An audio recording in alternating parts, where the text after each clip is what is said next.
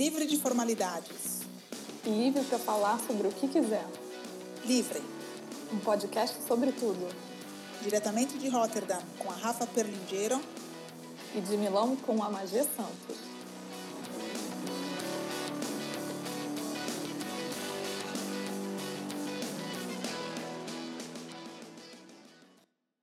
Oi, Rafa. Olá! Oi a todos. É, estamos aqui prontas para o quinto episódio do Livre, que é o último episódio do ano. O episódio antes do Natal e o nosso presente.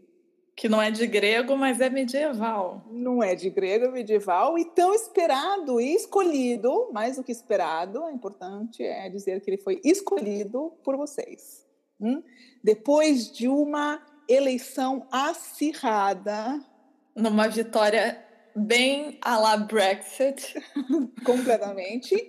entre a opção B, que eram os filmes preferidos da Rafa da Magê, e a opção C, que era uma personagem histórica, por três pontos de diferença, três votos de diferença, venceu a opção C.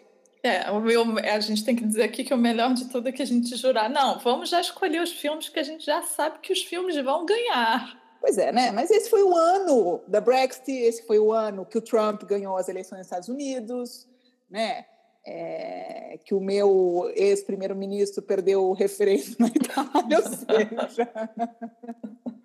Mas essa surpresa foi agradável. Não, foi agradabilíssima porque a gente gostava de todos os temas, mas é, no livre, a grande surpresa foi a vitória do C. Então, estamos aqui para uh, dar de presente esse episódio para vocês. Eu espero que vocês gostem da personagem histórica que nós escolhemos. E a gente queria é, dedicar esse episódio também a uma pessoa muito especial, porque nós vamos falar de uma mulher forte e a gente queria dedicar a uma mulher muito forte que algumas pessoas que escutam a gente conhecem, que é a Débora, irmã da Adri, que está no Snapchat.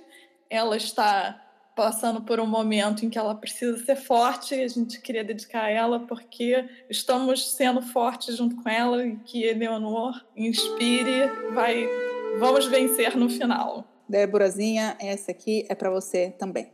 Hum? Vamos lá, Rafinha, você já falou o nome da nossa personagem histórica, Leonor, mas agora você introduza um pouco mais essa senhora medieval dos nossos ouvintes.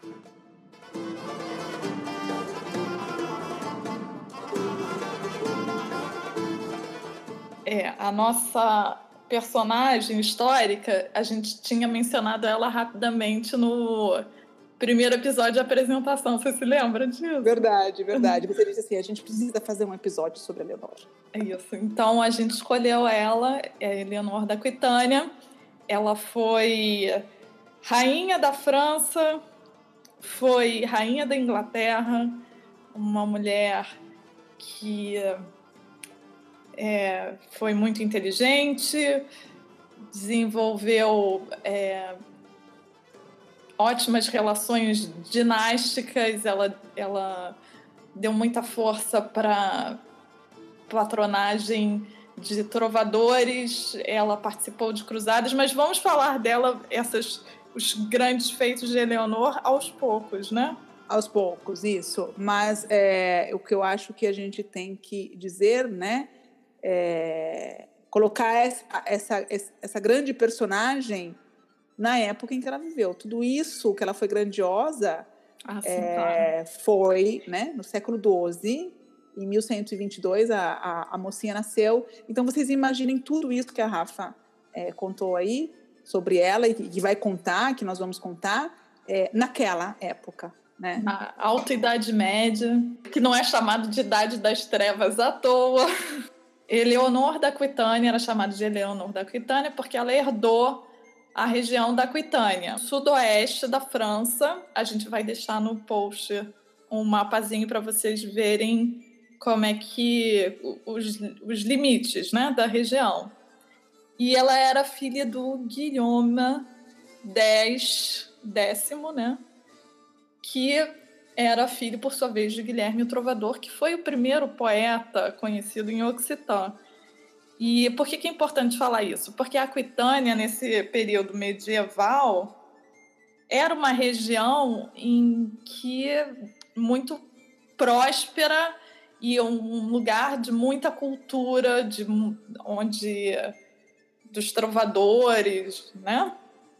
E hum. uma outra coisa que eu acho muito interessante é que ela herdou essa, essa, essa região diretamente, que já é uma coisa inusitada, não foi por casamento, né? É, ela, ela era pai, a dona direta. Da... E o pai dela, no, no leito de morte, ele consegue dar a mão dela ao rei, ao filho do rei da França na época. Enfim, e aí tem uma outra coisa que eu queria que a Magia falasse, que é da educação que ela recebe, que também é uma educação fora da curva, né? Sim, realmente, é, como disse a, é, a, Rafa, ela vinha dessa região uh, muito próspera, né? E com já em casa, né, um avô que tinha sido poeta, que tinha sido é, um, um, digamos, um divulgador, né, um mecenas dessa, do, dos trovadores e, e dessa poesia de, de corte, né? É, do, do amor cortês, amor as lendas cortês. do rei Arthur, né? É, é esse é. mundo. E cantava melhor que cada homem do mundo.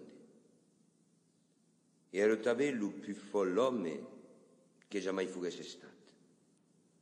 Mas... Isso, é esse mundo. E ela nasce, e ela cresce nesse, nessa, né, nesse mundo, então ela uh, também temos que dizer que ela foi criada para ser uma, uma duquesa, né? Ela foi criada para esse para esse papel, mas ela é uma uh, adolescente, uma criança, uma adolescente que um, estuda línguas, estuda é, matemática, né?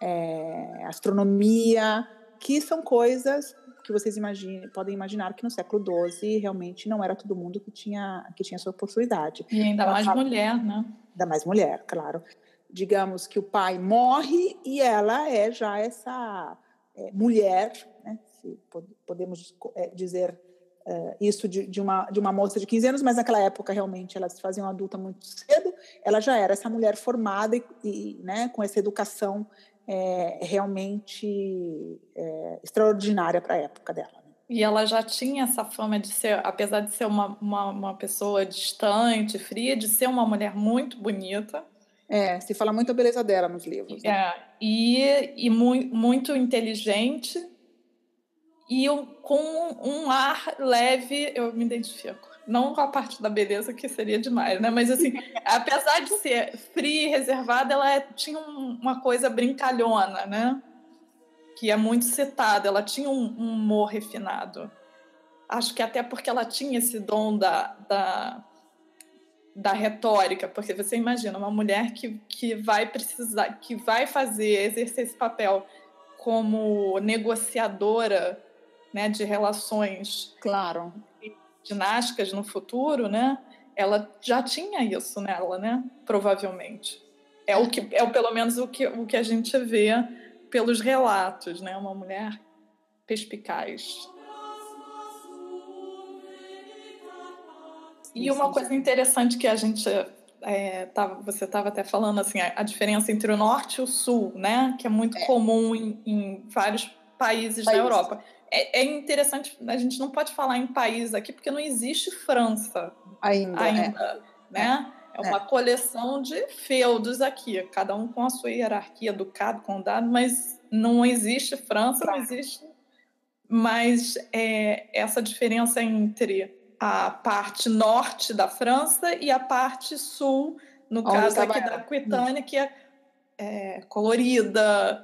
Aí você falou até da moda das roupas, né? Sim. Que você leu umas descrições dos... Sim, eu li descrições onde uh, se fala da, uh, que as mulheres uh, da Aquitânia se embelezavam, se vestiam bem, né? Mas era uma descrição crítica, na verdade, hum. né?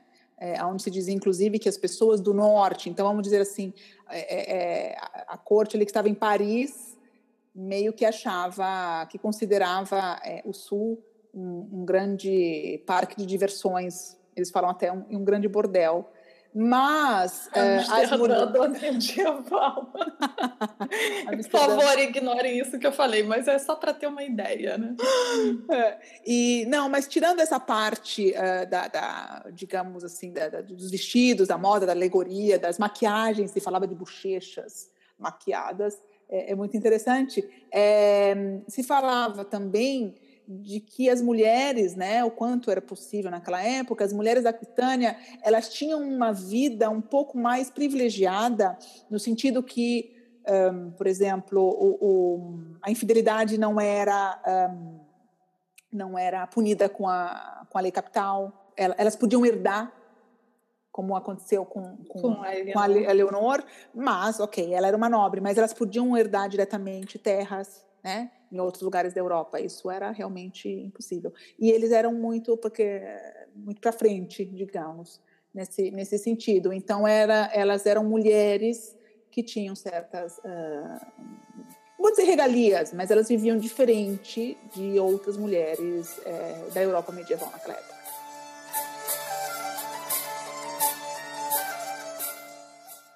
Chegamos então na fase adulta dela, ela é coroada rainha dos francos através do casamento dela com Luís VII em 1137. É sempre bom ter uma data para marcar, né? Claro. E é, ela tinha só 17 anos, ou seja, é muito nova ainda, né? Uhum. E um, um, a característica que marca esse período dela, eu acho que é o, ela não, o fato dela não se encaixar com essa com a sobriedade da corte francesa, né, dos francos. É, eu li que ela ela se entediava muito, né? Porque é isso que a gente estava falando, né? É, foi foi foi o, a mudança do, do sul para o norte, né? E, e, essa mudança, mesmo que a França seja um país mais frio, é a mudança do, é, do sol para o lugar mais frio, né? Da vida mais relax para a vida mais austera, né? E foi isso é. que aconteceu. É. E no entanto, mesmo assim, ela, ela leva muita coisa para lá, né? Que é até uma das coisas que, que fazem ela ser, acabar sendo retratada como um pouco indecente, porque é o gosto pelas joias, pela tapeçaria, os ateliês de tapeçaria, que é uma coisa muito importante no mundo medieval. Ela, ela dá um Ai, é tão errado falar isso, mas ela dá um gás para a produção de tapeçarias, né? Ela leva os trovadores junto com ela da Aquitânia, uhum. que obviamente não devem ter sido muito bem recebidos. Não. O Luís, é, o rei Luís VII, era um, era um rei que tinha muitas tendências é, religiosas, assim. A religiosidade era uma parte muito importante dele, né? Então imagina ela casada com este homem, enfim. Mas aí eles vão fazer as peregrinações. As cruzadas. As cruzadas, é, e que já é uma coisa inusitada também. Vejam como essa mulher era incrível, né? Ela participa da segunda cruzada francesa com o marido dela. É, que também não foi bem visto na época, a participação dela com as damas, com as amigas. Vai o clube da Luluzinha todo é, e, e, e, a coisa não foi é, realmente bem vista, porque, primeiro, aquela coisa assim, não era coisa para mulher, né? Apesar das cruzadas não serem vistas só como uma, uma guerra, era uma peregrinação mesmo, mas é, as mulheres eram um pouco um peso, né?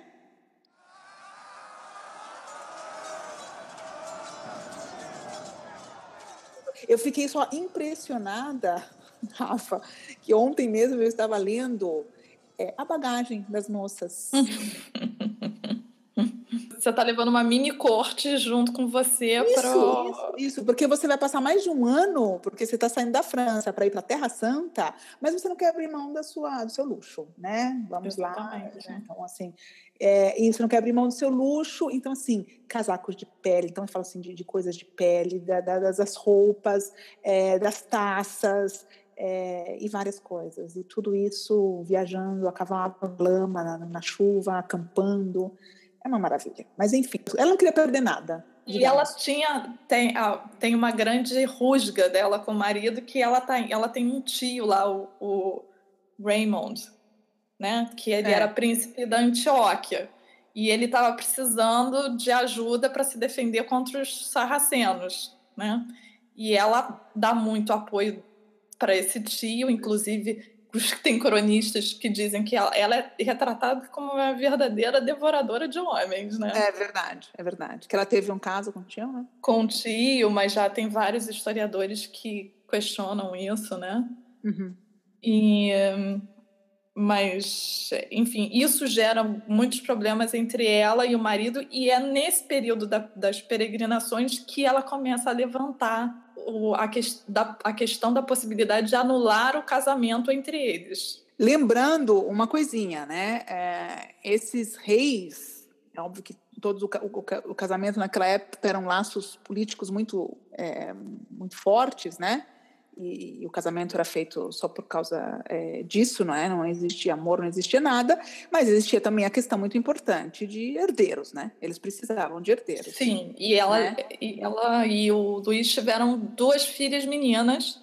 Duas mulheres antes da cruzada, a primeira, né? É. E aí o que, que acontece, né? Vamos é, tentar aqui resumir de uma maneira interessante. Eles voltam quando eles estão voltando da cruzada, né, eles param para tentar pedir, é, através da igreja, a anulação. E o que uhum. acontece é que, na realidade, a igreja dá um parecer que, na realidade, o casamento deles é legítimo. O que acontece é o seguinte: é a questão da anulação por parentesco. Se você for pensar nas famílias é, medievais monárquicas, nobres, sei lá, todo mundo é parente de todo mundo, porque eles é. casavam é. entre si. Então a questão é: é interessante para a gente anular isso aqui ou não, né? Mas é muito uma questão política mais do que uma questão de se tem parentesco ou não, né? Uhum. Enfim, não era interessante ali naquele momento, mas aí nasce a segunda filha mulher dela, quando eles já estão de volta aí ela consegue o que ela quer, porque aí o Luiz fica cercado, porque ele precisa de um herdeiro, um homem, e ela não, não vai, não, não tá conseguindo gerar esse, esse herdeiro, ela já queria anulação, e, enfim, aí ela consegue, o casamento é anulado, e ela vai voltar para a para Poitiers, né, para a corte dela lá na Aquitânia. Nessa volta, é, dois nobres tentam sequestrá-la. Por que, que esses nobres tentam sequestrá-la? Para conseguir as terras dela, né? Sequestra para ter legitimi, para ter uma, uma legitimidade com relação à a, posse da, das terras dela da Aquitânia, mas ela uhum.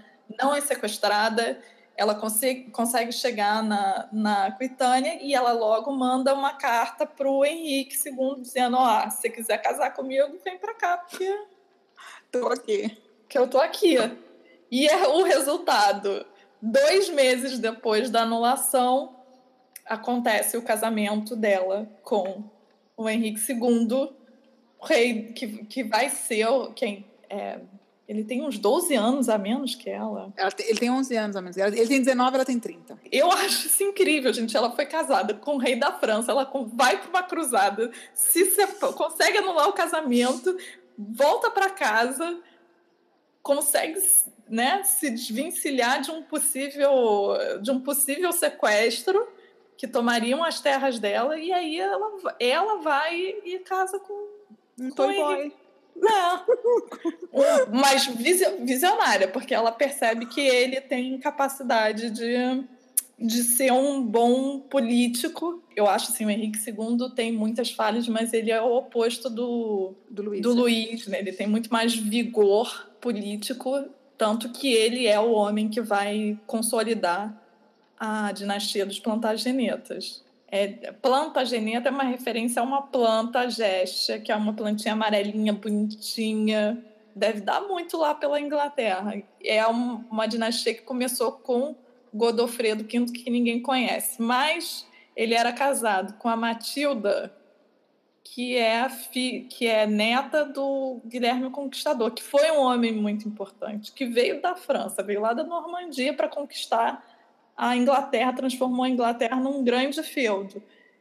E essa dinastia é muito poderosa. Quem vai estabilizar é o Henrique II e ela continua. Depois eles chamam de dinastia de Lancaster, mas é a dinastia de Lancaster é mais ou menos uma continuação dessa dinastia dos Plantagenets que vai perdurar até os Tudors, até Henrique VIII. Então, e eu gosto mais dos Plantagenets do que dos Tudors. Vou ser linchada mais uma vez, mas, gente, eles são muito bons. Eleanor é legal. Vamos fazer uma minissérie sobre os Plantagenets. Isso. A gente tem os Tudors, mas não temos os Plantagenets. E uma outra coisa que eu acho importante falar com relação a esse casamento e os efeitos que isso tem no cenário né, da Europa medieval é que quando ela casa com, com Henrique, a dinastia dos Plantagenetas, o mapa né, do Or ali vai todo para o lado do, do, do Henrique II, né, do, da Inglaterra, porque ele já tinha a, a parte da Normandia. Uhum eu acho que ele tinha uma outra parte da França. Então, além da Inglaterra, ele, ele ganha um terreno muito grande da França e o rei né, da França, a parte ali do, da dinastia dos francos, né, que é a do rei, fica enfraquecida. Uhum. E, então ele, é, ele fica muito poderoso por causa das terras que ela porta para ele e além disso, como ela era muito boa nessa questão das relações diplomáticas e ele deixa ela como regente muitas vezes. Isso. Hum. É, vai ser um, o casamento pode ser turbulento, mas politicamente é um momento que, que vai ser chamado de, de dinastia dos Plantagenetas, está muito fortalecida e é um momento em que a Inglaterra, essa dinastia, vai se estabilizar. É uhum. É com ele. O Henrique II é o cara que dá estabilidade aos plantagenetas, né? Uhum. E é muito graças a ela, porque ela é a figura-chave. Ela é a figura-chave e depois é isso, né? Ela é, acaba uh, gerando, parindo os herdeiros. Então, assim, ela foi mulher de dois reis. E mãe de... E mãe de três. é, do Ricardo, que é o Ricardo Coração de Leão, que é, fica muito famoso, né? É. O João Sem Terra. É, Quem é o terceiro? É, o Godofredo. Enfim, é, é, assim, além de mulher de, de dois reis, ela é a mãe de, dos futuros. E ela, depois, no futuro, que é uma coisa que a minha amiga, que eu tenho que até agradecer, a Juliana Gosques, que me ajudou a pegar informações sobre ela, ela fala que ela, ela tem um papel muito importante pra, no casamento dos netos. Quer dizer, então, meio, na, depois, na velhice, ela vai fazer esse papel. Mas aí, então, a gente pode até começar a falar da, da velhice né, dela. Uhum, uhum. Que o que acontece, assim, no, no final da vida dela lá, já... Não muito no final, mas, enfim. Ela vai ser presa pelo Henrique II. Ela tenta fazer um... Ela tenta ajudar o filho dela, o Henrique, e depois o próprio Ricardo a se.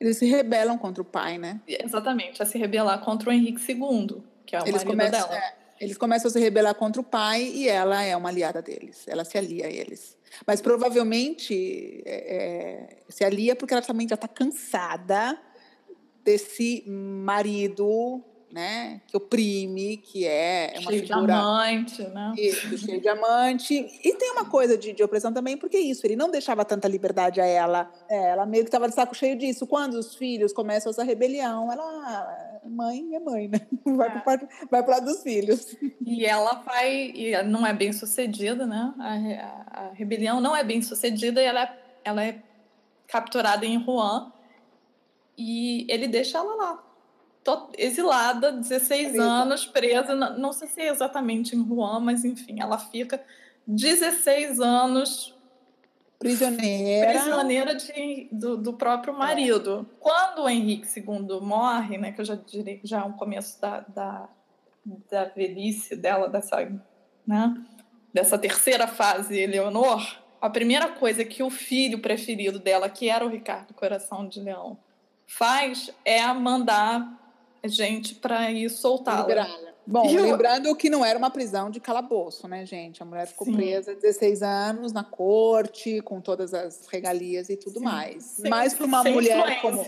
É, sem influências. Então, assim, para uma mulher. É assim, RP como ela, né, das relações públicas, realmente deve ter sido o período mais triste da vida dela, porque ela foi privada de, uh, de, de se movimentar e fazer as, né, as ligações perigosas dela, digamos assim, uhum. uh, por muito tempo, né?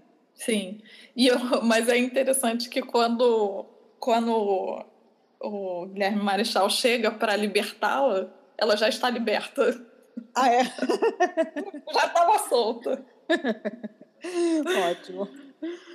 E, e aí depois, é, nesse período, ela, ela ajuda muito o, o Ricardo, que vai acabar morrendo, é, mas assim, e o, o rei seguinte, que é o filho dela, o João Sem Terra, que não tinha a menor perspectiva de ser rei, mas no entanto se torna rei e tem um reinado de, desastroso, digamos assim, uhum. que acaba. Ele consegue criar tanta confusão com a nobreza da, da Inglaterra que é, a, isso acaba levando a, a, assinatura da Carta Magna, né? Uhum. Os nobres co começam a se fortalecer para poder lidar com esse homem, que é um, um lixo como político, digamos assim, né? E ela apoia o filho, ela tenta guiá-lo, né? Uhum. É... ela não abandona, né? Até porque, vamos e venhamos, a mocinha, a senhora, já nessa época, tinha uma sede de poder, né? Ela não ia deixar as coisas assim de mão beijada só porque o filho era incapaz, né? E eu, ela termina a vida é, em reclusão monástica, que era uma coisa muito comum na é, época, é. né? Depois de uma certa idade, as mulheres. Elas se, se isolavam, né? É. E ela vai para um lugar que existe até hoje chamado Fontevraud, é perto de Bordeaux. Onde ela eu tá acho. Hã? Onde ela está enterrada? Onde ela está enterrada, ao lado do Henrique II e do Ricardo. Do, do Ricardo, é. E lembrando que ela morreu com, para a época também, é uma coisa extraordinária, ela morreu com 80, 82 anos, né? Não sabendo se ela nasceu em 22 ou em, 20, uh, em 24, ela morre em uh, 1204. É. E ela, ela não morre no, no monastério, não. Uhum. Nem, não sei nem se chama monastério. Ela não morre em Fontevraud. Ela morre em. É uma abadia. É uma abadia. É uma abadia, obrigada. E ela, ela morre em, em Poitiers, mas ela vai ser enterrada lá. É um lugar que eu sempre quis conhecer. Se alguém for, conta aí pra gente.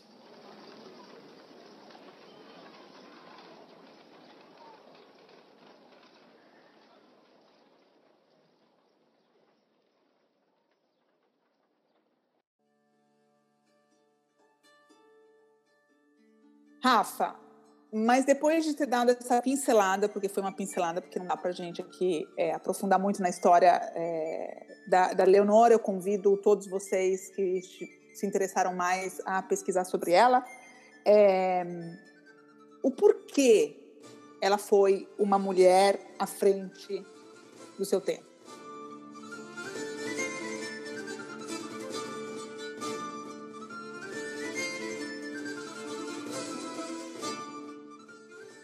Eu acho que isso é uma questão de opinião, e a opinião muda de acordo com o tempo, né? Como, como a gente falou assim rapidinho, ela já foi retratada de uma maneira negativa, já foi retratada como uma mulher devassa. É, tem uma palavra tão perfeita para isso quando você se apega em coisas levianas, né? Uhum. Porque ela tinha essa coisa frívola, exatamente. E depois, com um tempo, a, a, desde o século XX, ela já começou a ser retratada de uma maneira mais heróica. Tem essa história das Amazonas, né? Tem muito romance histórico que retrata ela com quase superpoderes. E eu acho que agora existem alguns historiadores e, e intelectuais que retratam ela de uma maneira mais equilibrada, né? Uhum. Ela, de fato, foi uma mulher perspicaz, inteligente, mas como você falou, ela tinha um, um lado de, é, de, mimado, né? É, voluntarioso, acho que é uma boa palavra. Uma, ela era claramente uma mulher voluntariosa. E eu acho que um terceiro momento é ó, quando começam a aparecer alguns estudos em que ela não é nenhuma coisa nem outra, mas que reconhece assim que ela era uma mulher com caráter forte, que teve um papel político importante, que é, ela, ela teve um papel no, no, com os casamentos das netas, né? Ou seja, ela, ela tinha um, um, ela era boa nisso, né? Em estabelecer essa, essa política desse mundo medieval que diz respeito às relações dinásticas dos casamentos, né? Quem casa com quem, enfim. Ela teve um papel importante, ela era inteligente, ela tinha. Ela desenvolveu culturalmente aquele mundo, né? Uhum. Ela deu força para isso. Tem a coisa do amor cortês e da, do, trovadorismo que ela herdou, do, na realidade, do pai e do avô, e ela uhum. levou aquilo para onde ela teve. Então, eu acho, num mundo em que nós não temos tantas é, mulheres sendo estudadas, essa é uma mulher interessante para ser estudada. Claro. No mundo medieval não tiveram tantas mulheres assim com tanta visibilidade, então é, é isso que me é, é, isso que me surpreende também, né? Eu, eu, eu tento, o que eu tenho lido assim, eu estou lendo agora uma biografia dela e tento contextualizar e dizer, né? Já é difícil hoje, mas naquela época realmente era uma coisa é, muito mais difícil. E ela conseguiu, né? Digamos assim, o, o espaço dela naquele, naquela Europa medieval, né? Sim. Óbvio que ela foi uma uma personagem uh, que teve oportunidades, porque ela cresceu, né, nasceu numa família nobre, mas realmente depois, com essa perspicácia dela e tudo, ela, ela foi abrindo o caminho dela uh, para se tornar quem é. O problema maior é que, assim, todos esses cronistas, as fontes, são todas fontes que são contadas por homens. É. Esse é o grande é. problema. A gente fala de mulheres fortes, mas é, é uma mulher forte que está sendo retratada através de uma voz masculina. Claro. Mas é o período medieval e ele foi assim. É importante a gente considerar essas coisas e agora é o nosso tempo, a gente está vivendo isso. O que, que a gente vai fazer, né? Eu quero é. mais mulheres autoras e eu acho que ela é uma inspiração para a gente entender, mas é, tem esse limite, né? É. Da história, que é um a gente é. não, não tem a voz dela. Não, acho... É, é verdade. Inclusive, eu estava lendo uh, ontem mesmo essa parte, né? Eu estou na parte onde ela está indo né, na, na, cruzada e o relator é, do, do Luís VII é um dos secretários dele e, e a autora do livro fala mesmo que é, ele relata muito pouco sobre ela, mas provavelmente porque não considerava, sabe assim? Uhum. Sim, ela estava na cruzada, ela estava presente, mas ela não era digna de ser colocada no diário, porque ele fazia um diário, todo dia à noite ele sentava fazendo um diário, praticamente não se fala dela, né? E, a, e ela era a rainha. Uhum. Então, realmente, é como você diz, é sempre, quando tem uma voz de relato, é sempre uma voz masculina, né? É, você imagina as barreiras que, que não foram quebradas para ela aparecer. Eu imagino que ela devia fazer muito mais, né? Bom, e eu acho que dá para a gente ir ficando por aqui. Eu e Rafa é, esperamos que vocês tenham gostado da escolha e, e, da história dessa, dessa grande mulher. Último episódio do ano. Para quem está escutando esse episódio nesses dias antecedentes ao Natal, um Feliz Natal. Feliz Natal. Meu, feliz, feliz, Ano Natal. Novo. Feliz Natal, Feliz Ano Novo. O livro vai dar uma, uma paradinha, mas voltamos em janeiro com um episódio é, como que eu posso dizer, Rafa? Ah, eu acho que vai ser um episódio. Eu só vou dar uma dica. É um episódio cheiroso. Tá, tá, tá, tá. Tchau, gente. Tchau. Esse foi mais um episódio do Livre, um podcast sobre tudo. Agradecemos a audiência e continue sintonizado com a gente, curtindo a nossa página no Facebook, Livre Podcast. E seguindo o nosso blog, onde você encontra material extra sobre cada episódio, www.livrepodcast.wordpress.com. Esperamos você no próximo episódio. Tchau! Tchau!